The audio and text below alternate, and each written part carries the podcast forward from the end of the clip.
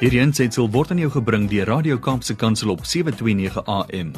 Besoek ons gerus by www.kapsekansel.co.za. Dit is weer Saterdagoggend net na 7 en tyd vir Landbou Landskap op Radio Kaapse Kansel wat uitsaai op 729 AM en wêreldwyd gehoor kan word op die internet. Hartlike goeiemôre van my Willem van Jaarsveld jou gasheer vanaf 7 uur tot 8 uur vanoggend. Ja, my maand het reeds 'n aansienlike bydrae gelewer tot drama in die Wes-Kaap veral. Wind en reën het in groot dele of sekere dele daarom daarom seker nou nie die grootste deel van die provinsie nie, maar groot dele al skade gemaak en ons verneem dat meer reën verwag word oor daardie gebiede. Reën is natuurlik baie welkom in die winterreënstreek hierdie tyd, uh aangesien baie boere reeds klaar geplant het en reën absoluut noodsaaklik is. Kom ons bid vir deurdringende reën sonder stormskade. Maak nie saak wat die omgewingstemperatuur daar by jou is nie. Ek hoop jy is knus en gemaklik sodat jy die volgende uur kan ontspan en sommer net lekker saam met my en die ander luisteraars kan kuier. Dit is vir my 'n voorreg om met jou te gesels oor landbou sake hier op Radio Kaapse Kansel en in vanoggend se program die volgende. Om 10 oor 7 kom saad vir die saaier aan die beurt. Vanmôre lees ons Psalm 112 verse 6 en 7. In Kapstok wat aan die beurt kom om 7:20 kyk ons na vee diefstal en ons gesels met Willie Klek daaroor. Huis en hart kom om 7:30 aan die beurt Ons gaste in Huis en Hart is Jan Sarabi, hoof van natuurlike hulpbronne by Agri Suid-Afrika, en hy bespreek die openbare konsultasieproses tydens 'n aansoek om prospekteerregte op boere se plase. Lukas Eksteen gesels met ons vanuit Limpopo oor 'n biosekuriteit op plase en ons sluit Huis en Hart af met ons gereelde gesprek met Andre Diedriks oor familieboerdery. Landboulandskap word aan afgesluit met stories van hoop wat omstreeks 10 voor 8 aan die beurt kom. Elria Steinberg van Boks voer vir 'n boer deel vanoggend met ons stories wat voortvloei uit daardie projek.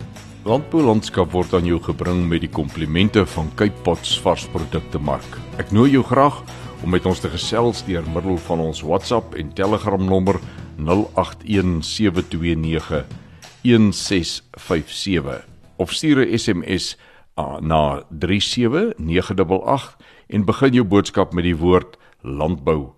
Ons gesels net hierna verder. Bly ingeskakel. Jy luister na Landbou Landskap op Radio Kaap se kantsel op 729 AM en wêreldwyd op die internet. Ek wys u graag daarop dat meeste van ons onderhoude of per telefoon of buite die ateljee opgeneem word soms pla die gehalte van ons uh, telefoonverbindings bietjie en uh, ons probeer regtig ons bes om die klankkwaliteit so goed as moontlik vir u aan te bied. Vervolgens 'n uh, stukkie musiek en daarna kom ons by vandag se saad vir die saaier en ons lees Psalm 112 verse 6 en 7.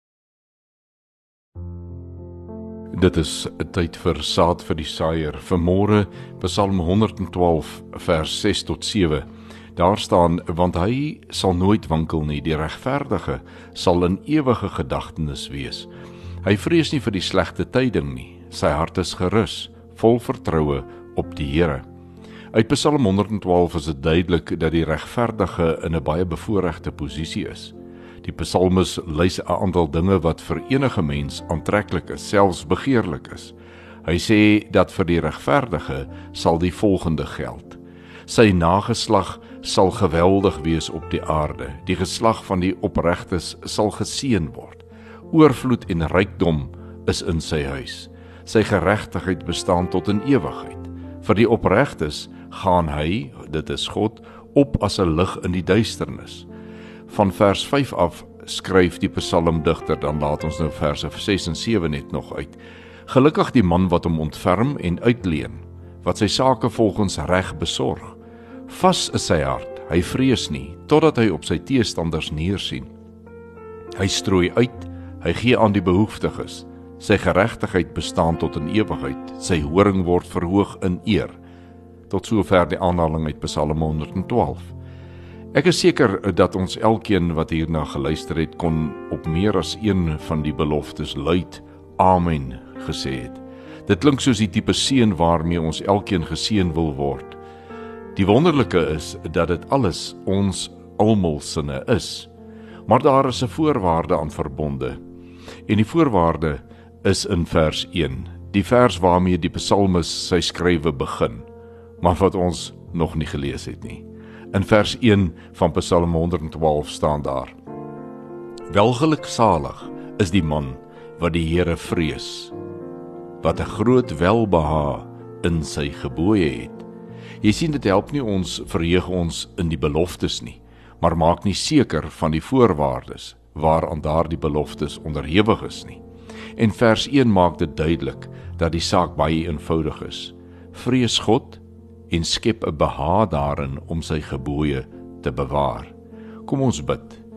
Vader, dankie vir u beloftes aan ons. Dankie dat ons dit deelagtig kan wees deur Jesus Christus. Here, gee ons die godsvrese waarvan die psalmis hier praat. Rus ons toe om in daardie vrese Jesus te gehoorsaam en te volg. Amen. Dit is 'n tyd vir saad vir die saaier. Vanmôre Psalm 112 vers 6 tot 7. Daar staan want hy sal nooit wankel nie, die regverdige sal in ewige gedagtenis wees. Hy vrees nie vir die slegte tyding nie. Sy hart is gerus, vol vertroue op die Here. Uit Psalm 112 is dit duidelik dat die regverdige in 'n baie bevoordeelde posisie is. Die psalmis lys 'n aantal dinge wat vir enige mens aantreklik is, selfs begeerlik is. Hy sê dat vir die regverdige sal die volgende geld: Sy nageslag sal geweldig wees op die aarde. Die geslag van die opregtes sal geseën word. Oorvloed en rykdom is in sy huis. Sy geregtigheid bestaan tot in ewigheid. Vir die opregtes gaan hy, dit is God, op as 'n lig in die duisternis. Van vers 5 af skryf die psalmdigter dan laat ons nou verse 6 en 7 net nog uit. Gelukkig die man wat hom ontferm en uitleen, wat sy sake volgens reg besorg. Vas is sy hart, hy vrees nie totdat hy op sy teestanders neersien. Hy strooi uit, hy gee aan die behoeftiges. Sy geregtigheid bestaan tot in ewigheid. Sy horing word verhoog in eer. Tot sover die aanhaling uit Psalm 112. Ek is seker dat ons elkeen wat hierna geluister het kon op meer as een van die beloftes luid amen gesê het. Dit klink soos die tipe seën waarmee ons elkeen geseën wil word. Die wonderlike is dat dit alles ons almal sinne is. Maar daar is 'n voorwaarde aan verbonde. En die voorwaarde is in vers 1, die vers waarmee die psalmis sy skrywe begin, maar wat ons nog nie gelees het nie. In vers 1 van Psalm 112 staan daar: Welgeluksalig is die man wat die Here vrees, wat 'n groot welbehae in sy gebooie het. Jy sien dit help nie ons verheug ons in die beloftes nie, maar maak nie seker van die voorwaardes waaraan daardie beloftes onderhewig is nie. En vers 1 maak dit duidelik dat die saak baie eenvoudig is. Vrees God en skep 'n behaag daarin om sy gebooie te bewaar. Kom ons bid. Vader, dankie vir u beloftes aan ons. Dankie dat ons dit deelagtig kan wees deur Jesus Christus. Here, gee ons die godsvrese waarvan die psalmis hier praat. Rus ons toe om in daardie vrese Jesus te gehoorsaam en te volg. Amen. In Kapstok gesels ek vanmôre met meneer Willie Klek. Hy is die nasionale voorsitter van die Vee en Wild Diefstal Voorkomingsforum. Goeiemôre Willie. Goeiemôre Willem. Willie, ek uh, sien in 'n berig van wat op landbou.com verskyn het dat meneer Becky Chele uh, met die bekendmaking van die misdaadsyfers vir die eerste 3 maande van hierdie jaar. Het hy gesê dat uh, wild en vee diefstal het afgekom. Ek sal graag jou kommentaar daarop wil hê. Willem, ja, as mens kyk na die nasionale statistiek en dit wat aan ons uitgereik word, dan het vir die stam in tot die stam so 11% afgeneem. Uh maar dit is sake en toe baie duidelik moet kyk is ons kyk hier na die omgewing van uh in die kwartaal so gemiddeld van so 6500 sake gewoonlik. So ons het 'n sprong na die een kant toe op hierdie stadium van so 760 wat hy afgeneem het van verlede jaar se statistiek af.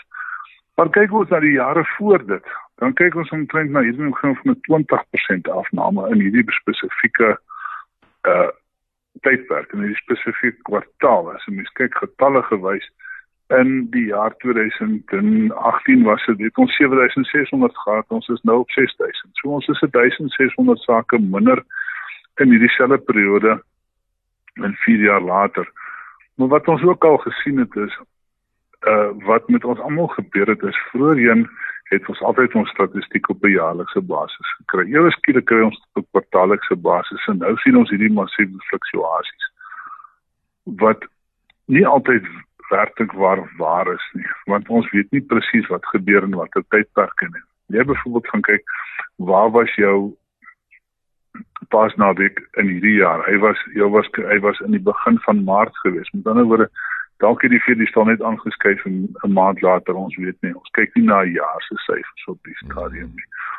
Dis goed wanneer jy dis dis aspekte wat 'n mens altyd in aanmerking moet neem. Jy moet gaan kyk na die bepaalde gebiede waar dit massief afgeneem, waar dit toegeneem. Kyk kyk na provinsies waar dit toegeneem het soos en Mpumalanga 'n klein bietjie toegeneem, Gauteng 'n bietjie toegeneem, maar kyk die ander provinsies weer afgeneem. So, hy het maar 'n tendens uh, om te skuif van provinsie na provinsie toe en dan is ons grootste grootste enkele probleem.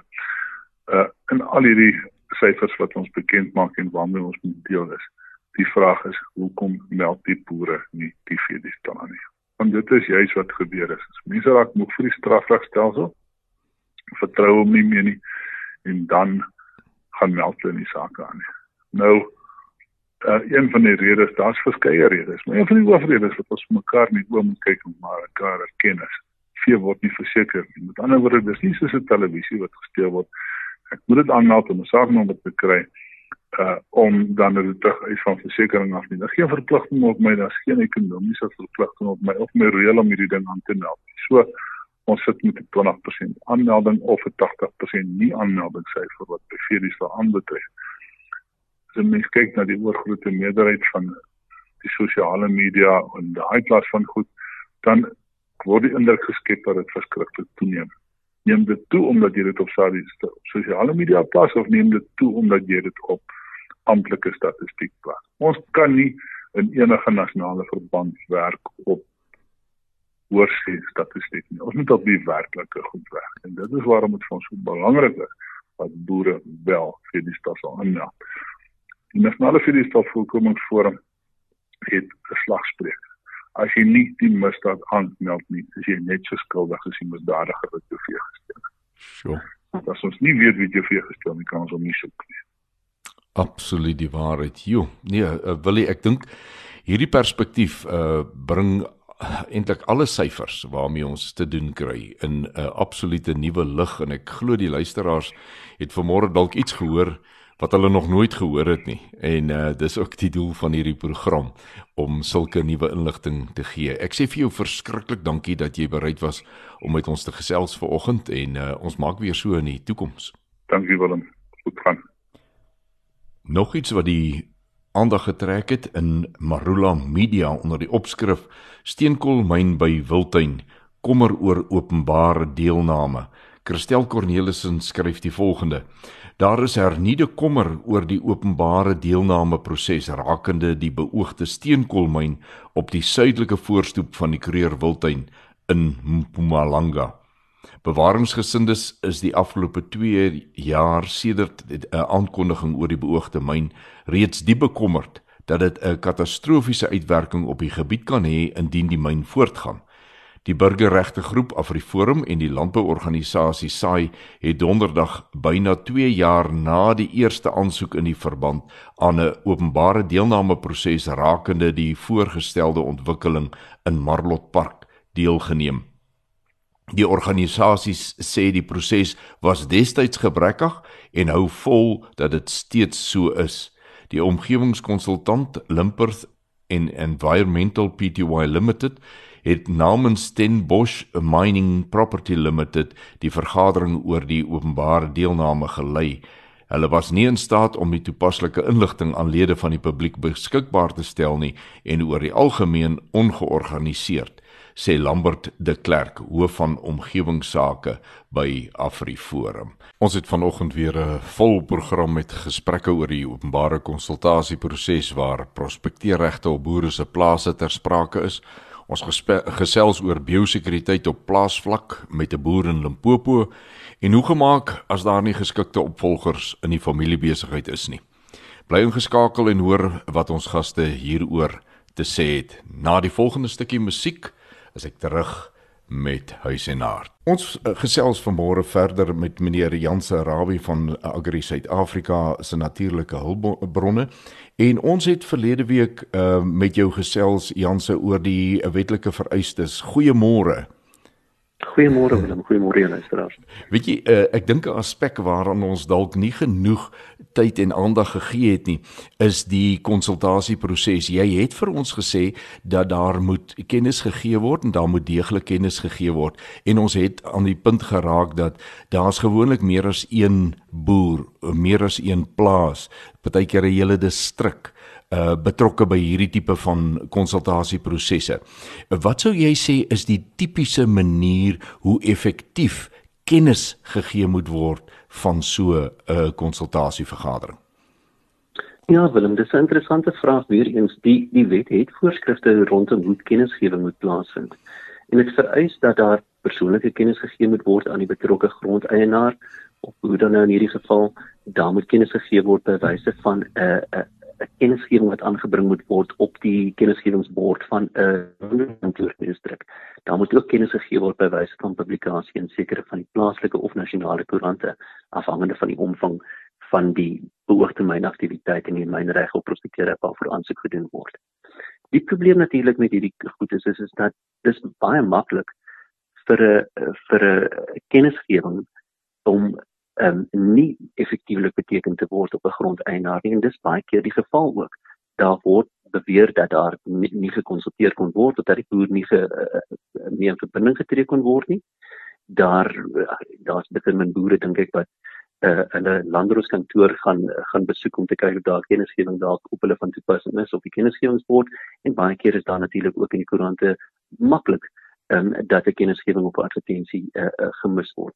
So daar's moeilikhede en probleme met hierdie kennisgewing. En die ideale situasie is altyd natuurlik dat daar persoonlike betekening moet wees op so 'n persoon en dat hy dat 'n dat 'n grondeienaar of 'n boer dan sy sy deelname moet laat registreer by die omgewingskonsultant wat daardie publieke deelname proses dreig. Nou ek weet daar word partykeer by koöperasies ehm uh, erns in die koöperasie ook sulke kennisgewingkies opgesit want die mense gaan van die veronderstelling af uit dat alle boere in 'n distrik gebruik wel hulle koöperasies. Nou dit is 'n goeie aanname, maar nie 'n 100% aanname nie. Uh en dan wat wat ek in die verlede gesien het, ehm um, ons het baie keer die sterkte van ons uh sameroeping en die hele proses verder het afgehang van hoe sterk georganiseerd uh die boere in 'n omgewing is. Het sy deur jou boerevereniging of een of ander uh organisasie wat vir die belange van ons plattelandse mense optree en die sterkte van daai uh organisasie het meermale gemaak dat boere wat nooit kennis sou gehad het nie, het dit dan nou gekry deurdat een of twee van die persone wat betrokke is dit erns gekry het en dit onmiddellik uh soos 'n veldbrand laat versprei het onder almal. En dit het dan gemaak dat die regte mense die regte tyd by die regte plek uitkom. Maar nou daarvan gepraat die vergadering homself enige op of aanmerkings wat jy het oor hoe boere so 'n vergadering moet benader Willem ja weer eens die die vergadering die vereiste vir effektiewe konsultasie is is dit is ons dienslap. En baie keer wat 'n omgewingskonsultant doen is om 'n vergadering te belê. Om die waarheid te sê, dis 'n omgewingskonsultant word eintlik verplig om te kan toon hoe daai konsultasie plaasgevind het en hy moet kan toon dat dit effektief was. Nou baie keer gebeur dit sodat daar 'n vergadering belê word en dan word die grondeienaar en die gemeenskap en alle belanghebbende partye word dan genooi om die vergadering by te woon en hulle insette en kommentaare te gee by sodanige vergadering. Nou wat 'n boer kan verwag van die ry by so 'n vergadering opdaag, um, is dat daar gaan 'n verskeidenheid mense wees wat nie noodwendig gekant is teen 'n voorgestelde mynbouontwikkeling op 'n grond in 'n gemeenskaplike gebied nie of op 'n boer se grond spesifiek dan.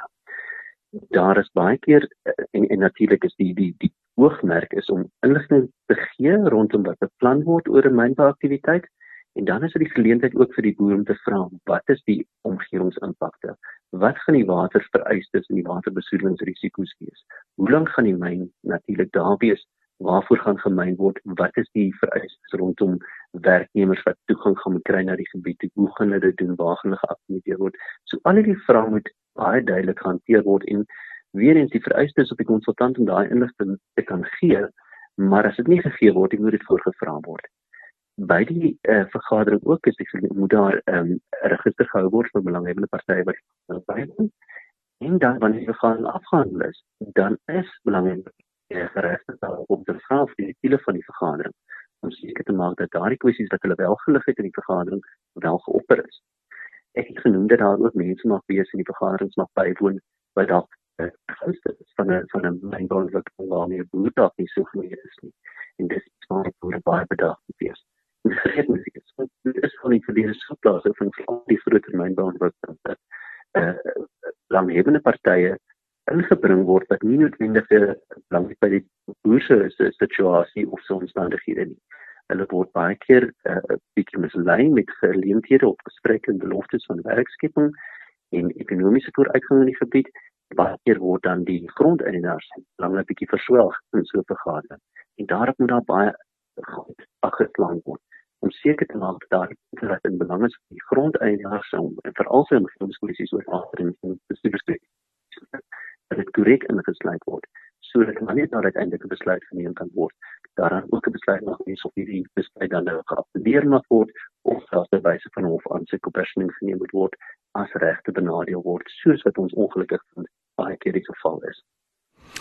En ek dink die baie belangrike ding eh, wat jy nie aangeraak het nie is ons moenie die uh, geweldige belangrikheid van voorvergadering voordat boere na so 'n vergadering toe gaan kom net by mekaar kom net op dieselfde bladsy want wanneer dit in 'n situasie soos hierdie kom dat boere in so 'n vergadering uh, die idee skep dat hulle verdeeld is dan is die gord gaar soos ons sê. En ehm uh, die konsultante buit dit gewoonlik geweldig effektief uit. Die ander ding is om jou eie notiele te neem. Ehm uh, moenie staat maak dat die persoon wat die vergadering hou se notiele noodwendig korrek gaan wees nie en jy gaan gevra word om uh, af te teken op daai notiele want hulle moet hom indien by die plekke waar hulle hulle lisensies wil kry. En daarom uh, ek weet nie is dit standaard praktyk ons het dit maar net altyd so hanteer dat uh, jy jou eie notiele en as hulle notiele kom dan uh, sê jy hier is 'n groot afwyking tussen wat ons uh, neergepen het en dit wat julle neerpen en uh, dan het ons 'n uh, dispuut dan dan moet alles oorgedoen word. Absoluut Willem. Jy is natuurlik ook geregtig om skriftelike kommentaar te gee te gee uh, na afloop van die inligtingsessies of die vergaderings wat plaasvind. Ek dink dis 'n baie goeie geleentheid om ook spesifieke kwessies aan te roer en seker te maak dat word by rekord geplaas. As dit nie die geval is nie, gee dit 'n mens goeie gronde om 'n besluit te, te appeleer as dit daarop sou neerkom. Ek dink die ander punt Willem wat jy ook baie goed en reg opmerk is is dat waar daar geleentheid is vir samehorigheid rondom belanghebbende partye in hierdie geval die landbougemeenskap dan moet dit absoluut gebruik word. Ek dink daar's niks meer of vir 'n landbougemeenskap wanneer 'n mynmaatskappy in 'n gebied inkom en daardie verdeeldheid wat jy heeltemal reg uitwys en probeer aanwakker of aanblaas en die indruk probeer skep dat daar byvoorbeeld nie verset of ongelukkigheid is of of ten minste vra is rondom 'n voorgestelde mynbouontwikkeling in 'n gebied nie. Ek dink dit help soveel as daar dan 'n samehorigheid is binne 'n gemeenskap of dan hooplik dan 'n boerevereniging of 'n landbouunie of 'n provinsiale struktuur as dit moontlik is en selfs dan 'n nasionale as dit kan om uh om daardie daardie sienings en gesamehorigheid ten minste te kan oordra aan die aan die voorgenome mynbou uh, maatskappy en sy konsultante. Dit was Jan Sarabi van Agri Suid-Afrika.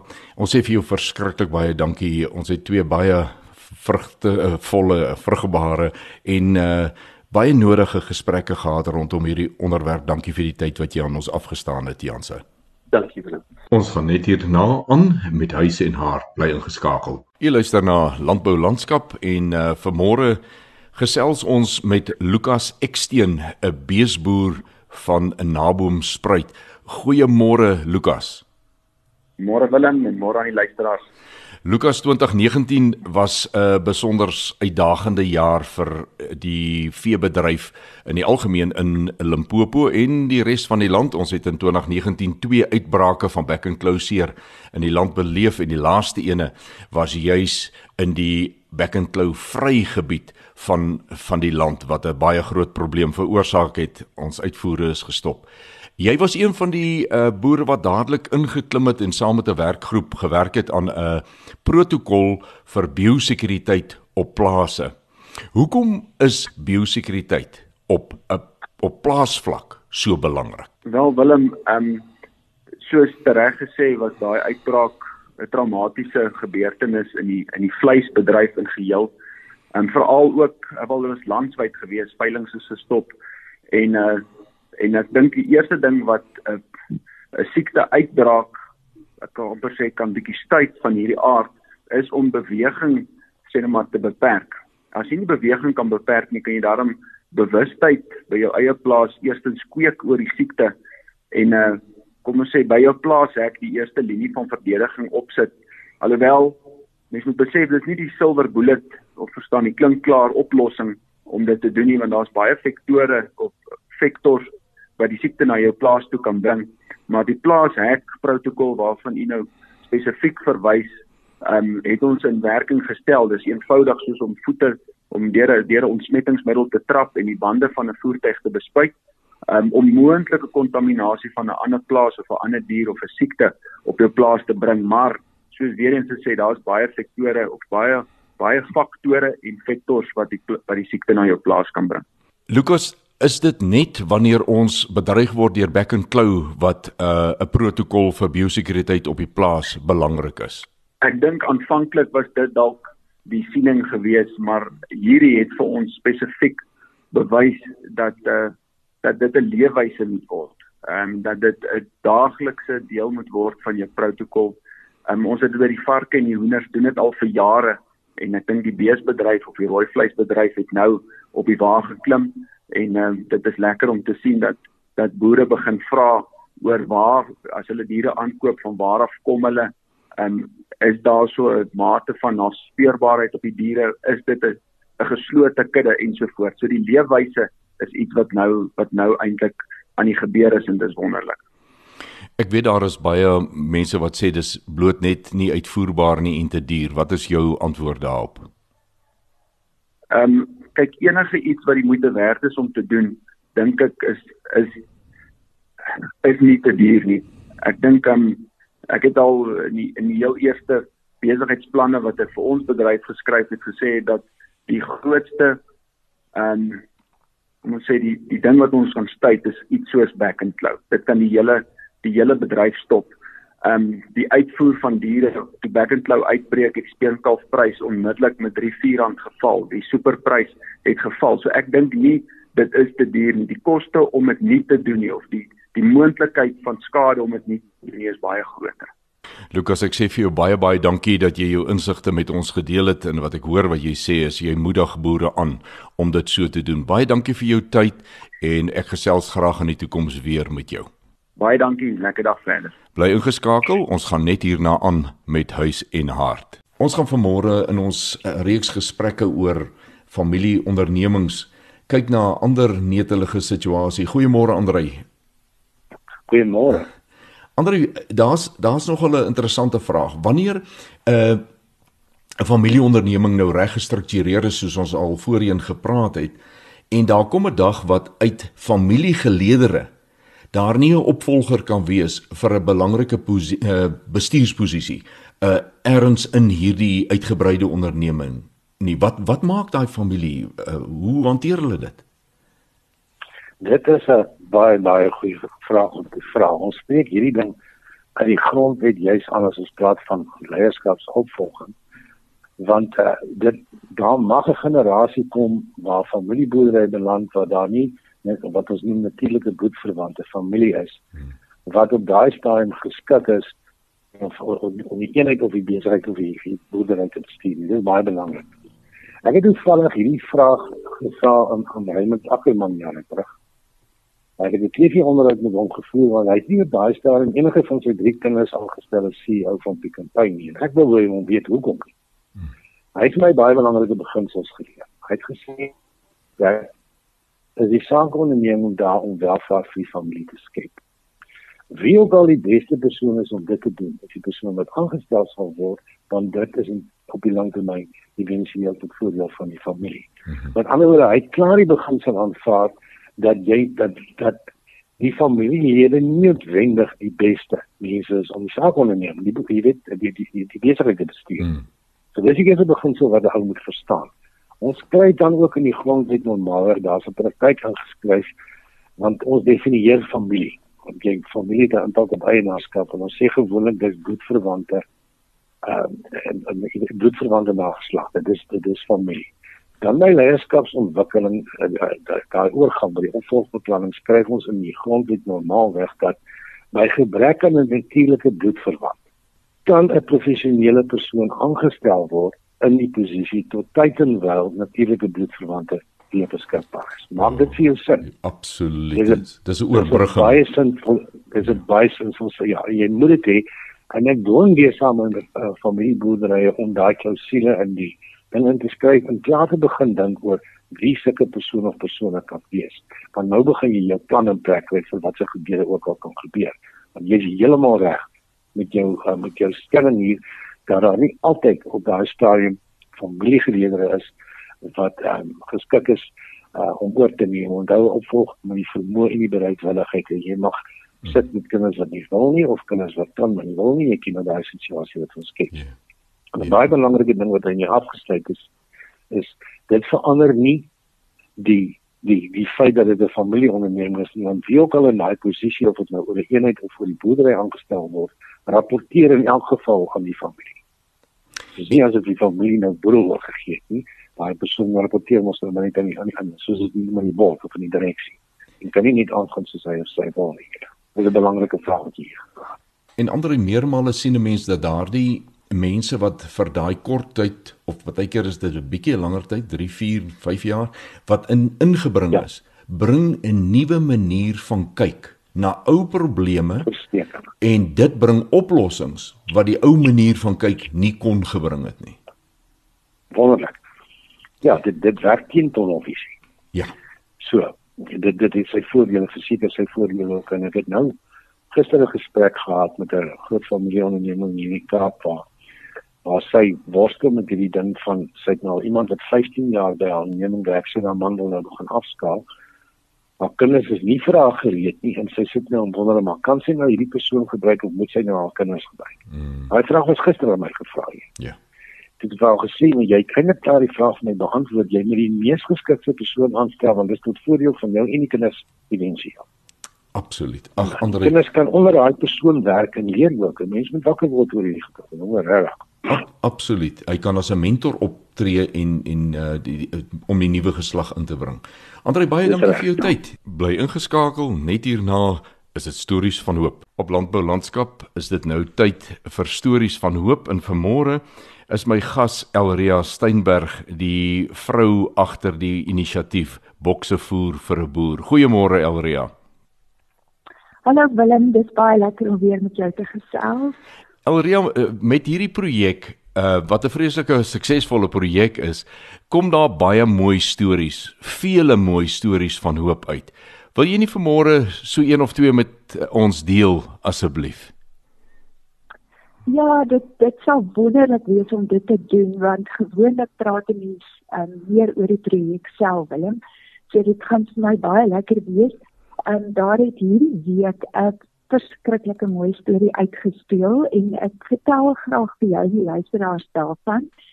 En ek noem dit sommer die aardappel storie. En daar het 'n groot skenking aardappels op een van die dorpe in ons teikengebied ingekom en dit kon nou as voer vir die skape uitgegooi word. Maar as gevolg van die vervoerkoste, weet aardappel is 'n baie swaar kommoditeit. En moet die boere R800 bydra om daarvan te kon bekom.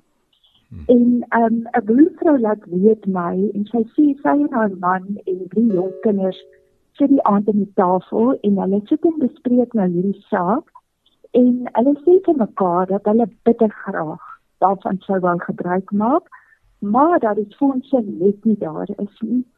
En ag, julle dit is regtig die finansiële vlak waarop die meeste van die gesinne in daardie gebied hulle self op hierdie oomblik bevind. Maar aan die ander kant sit een van die gereelde donateurs um, van Boksfees vir 'n boer um, net buite Caledon en hulle sit vroeg daardie selfde middag sit hulle sy haar man en gesels en die Heilige Gees oortuig hulle om 'n ekstra R700 vir die spesifieke behoefte stuur. En ek sien gelukkig laat namiddag die inbetaling en ek het net die dringende behoefte en gevoel om dit dadelik vir die boer oor te betaal. En deur die genade van Vader dien ek dit toe. En so terwyl hierdie boer en sy vrou nog in die gesin om die tafel sit, sien sy foon en daar kom die inbetaling deur.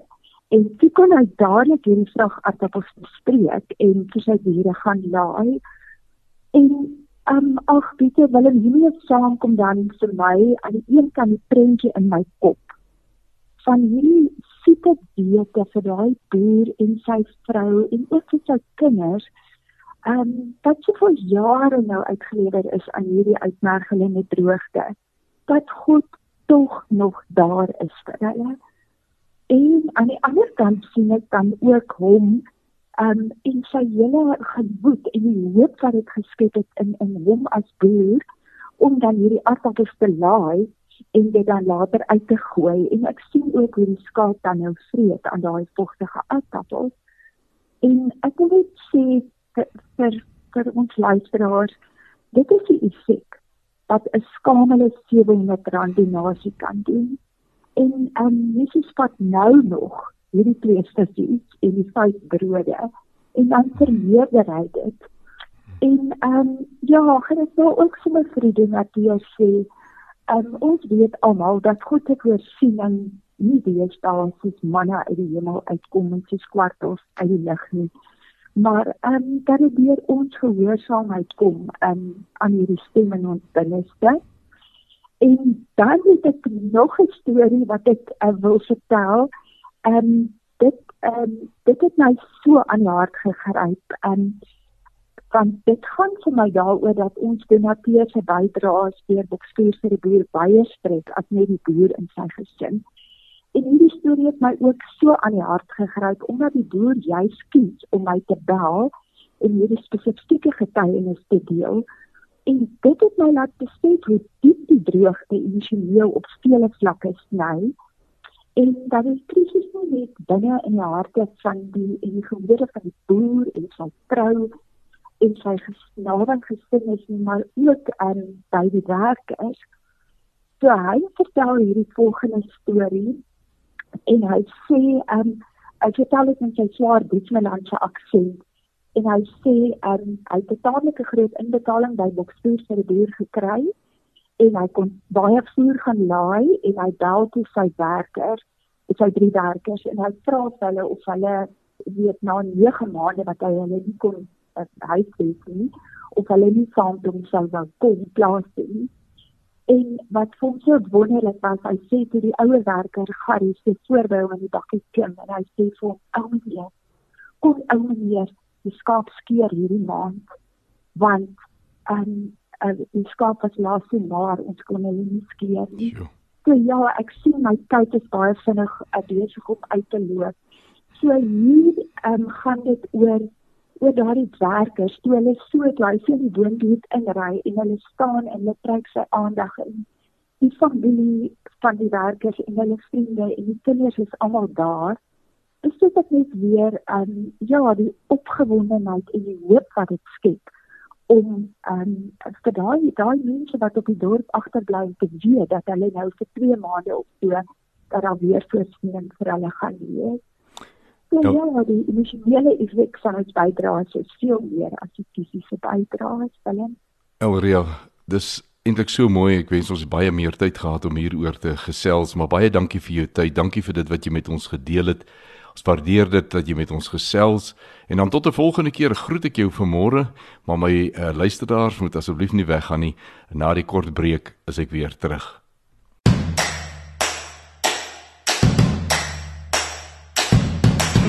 En so het die uurglas weer eens leeggeloop. Ons uur van saamkuier is sopas verby. Radio Kaapse Kansel nooi jou om volgende Saterdag om 7 weer by ons aan te sluit vir nog 'n landbou landskap kuiertjie. Dit was vir my 'n voorreg om jou geselskap te kon hou. Dis altyd lekker om die landbou landskap saam met jou te loop en verken. Die doel van hierdie program is om jou die luisteraar, het sy as 'n landbouprodusent of die verbruiker van landbouprodukte iets te gee om oor te dink of sommer net iets te gee wat interessant is. Ek wens jou 'n besonderse dag verder toe. Dankie dat jy saam met my gekuier het. Baie dankie aan Cape Pots varsprodukte mark wat landbou landskap moontlik maak. Onthou met ons te gesels op WhatsApp en Telegram op die nommer 081 729 1657 of per SMS op 37988 en moenie die eerste woord van elke boodskap vergeet nie.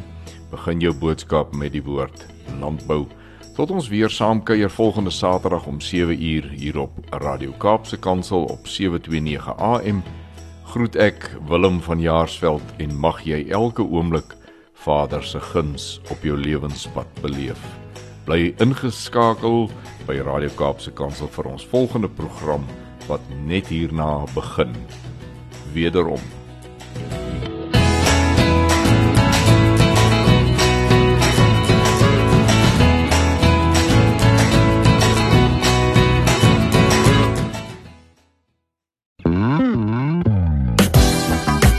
Hierdie ensetsel is aan jou gebring deur Radio Kaapse Kansel op 729 AM. Besoek ons gerus op www.kaapsekansel.co.za.